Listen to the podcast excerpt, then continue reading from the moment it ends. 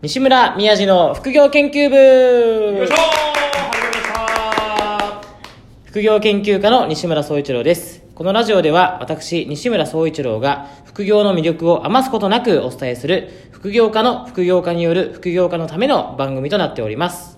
アシスタントの2分の5宮地ですよろしくお願いしますお願いしますということで4回目ですか？はい、4回目ですね。僕聞いたんですよ1回目から3回目聞いおたんですけど、はい。ちょっと硬いなっていう感じははい。自分自身うんうんがね、うん。あ、宮治さんも含めて。俺俺は特に特に硬いなっていう。やっぱはい。り芸人である以上ね、うんうんうん。柔らかくお伝えしたいなそうですね。っていうはい。うん。まあ、まあ今ねちょっとねちょっと周りがねいろんなことありますから、うんうん。まあそのね嫌な空気も吹っ飛ばす感じでそうですね。ちょっと明るく明るくいきましょうなっていうところですけども、はい。はい。もう今回もですね、あのーまあ、テーマを設けてね、はい。あのートークしていきたいなと思うんですけども、はい。まあ、副業家、まあ、1から3まで聞いたら、はい。なんか本当に知らなかった方は、なんか 20%30% ぐらい分かってきたと思うんですよ、でやっぱりみんなねこのいろいろと副業を考えてる人はちょっとね重い腰を上げてきたと思うところなんですね、はい思うにうん。はい。そこでやっぱりこう副業経験者があるやっぱりこの西村さんから、はい。やっぱコツ？うんうんうんうん。副業経験した人がはいお伝えできるこのコツっていうのがねあれば、よりなんか重い腰を上げる人増えてくるなと僕は思うんですよ、うんうんうんうんなので今回このお時間は、はい。この副業して分かったコツを、はい。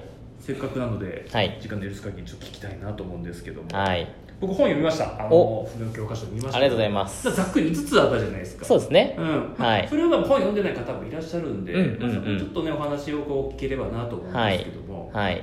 まあ、やっぱコツってやっぱざっくりと5つってくくってますけどやっぱそうですね。あるんですか？はい、ありますね。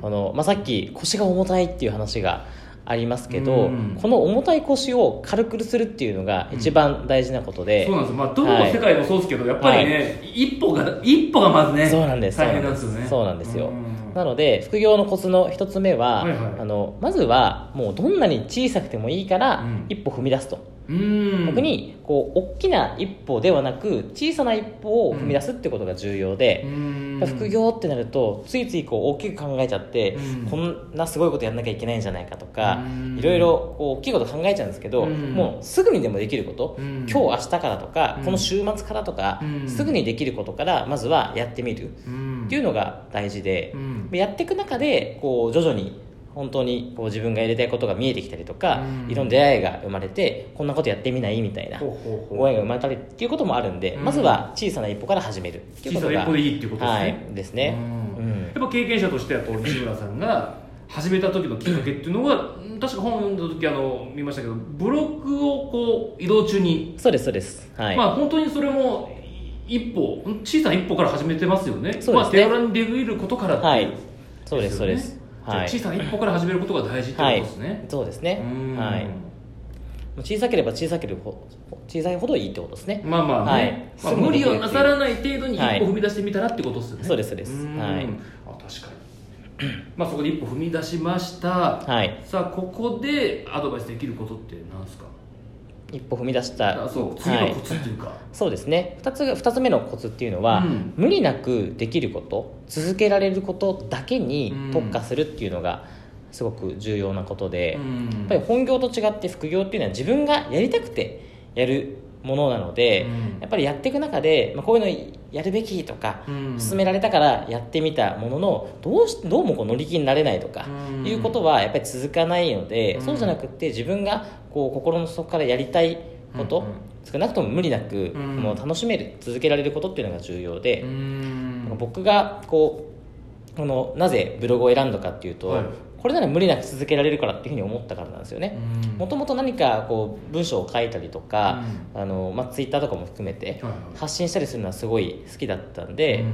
これだったら無理なくできるなみたいな。ざっくりで言うと 西村さんがこのブはいログでちょっと発信を始めようと思った時の、うん。うん。そういう内容とかってどういう内容だったんですか、そのブログの内容っていうのはブログの内容っていうのは、うん。僕はもともともうとにかくインターネットが大好き。今もそうなんですけどうん。だったのでこの誰よりも先にこう新しいウェブサービスが出ましたとかニュースサイトでよく出るじゃないですか。はいはいはいはい。っていうの出たら実際に自分がそのウェブサービスとかうん。アプリとかを使ってみて、いいなって思ったものだけを、うん。いいなと思ったポイントとか、はいはいはい。こう使うといいよみたいなことを紹介するみたいなでもそれっていいですね。やっぱ好きなんですもんね、インターネットが。はい。で例えば僕とかだったら、うんうん。うん筋トレとかめちゃくちゃこう好きなんで、あ筋トレ好きなんですね。例えば筋トレなんかこうこういうのがすごくあのここの部位に効いていいですよみたいなことを発信していくことで、はい。はい。まあ、自分も楽しいしそれに興味ある人は見に来るしまさにまさに。にうん。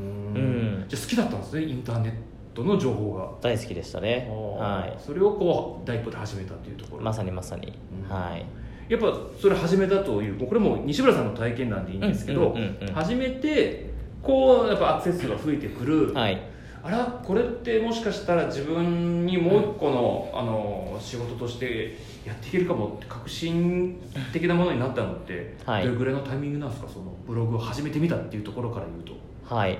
あの仕事になるかもみたいなうん。ところまで確信に至るまでにはやっぱりもう3ヶ月とか、うん。もっと言うとあの半年ぐらいはかかったかなとはうん。思うんですけど、うん。その最初の頃はもう無理なくやろうと思ってたんで、はい週に1本ぐらいかけたらいいなぐらいに思ってたんですよ、はいブログを、まあ、週末とかかけたらいいなとか思ってたんですけど始めてみたら思いのほか楽しくて、うん。こう気づけばほぼ毎日書いてたみたいな。感じだったんですよ、はいそれなぜかっていうと僕はこの反響があったからだと思っていてうん。僕がそのブログを書いたブログをあの公開したらこうもう最初ちょっとビクビクしてたというか、はいはい。怖かったんですけど、うん。自分のフェイスブックとかはい。ツイッターに記事書きました読んでくださいみたいなうん。感じでこう公開して拡散をしたら読んだよとか、うん。これ面白かったから次また楽しみにしてるねみたいな、うん。このフィードバックっていうのがうん。僕の中ではすごい大きなモチベーションになって結うん。果あの週1どころか気づけばほぼ毎日書いてたみたいな感じだったんですよね、うん。なのであの臆せずにこうアウトプットしてうん。世の中にさらすさらしてみると、うん。思いのほかこういい反響が得られてそれが自分のまた新しい次の原動力になるっていうところはうん。あるので意識的にアウトプットしていくってことはあのどんなにちっちゃくてもいいからうん。初めの一歩やってみるっていうのは大事かも。じゃあ副業でちょっともう早い段階でちょっと今整理するとやっぱり好きなことを一個ちょっとは好きなことで何か始めてみるっていうことが大事ってことですよね、うんうん、そうですね。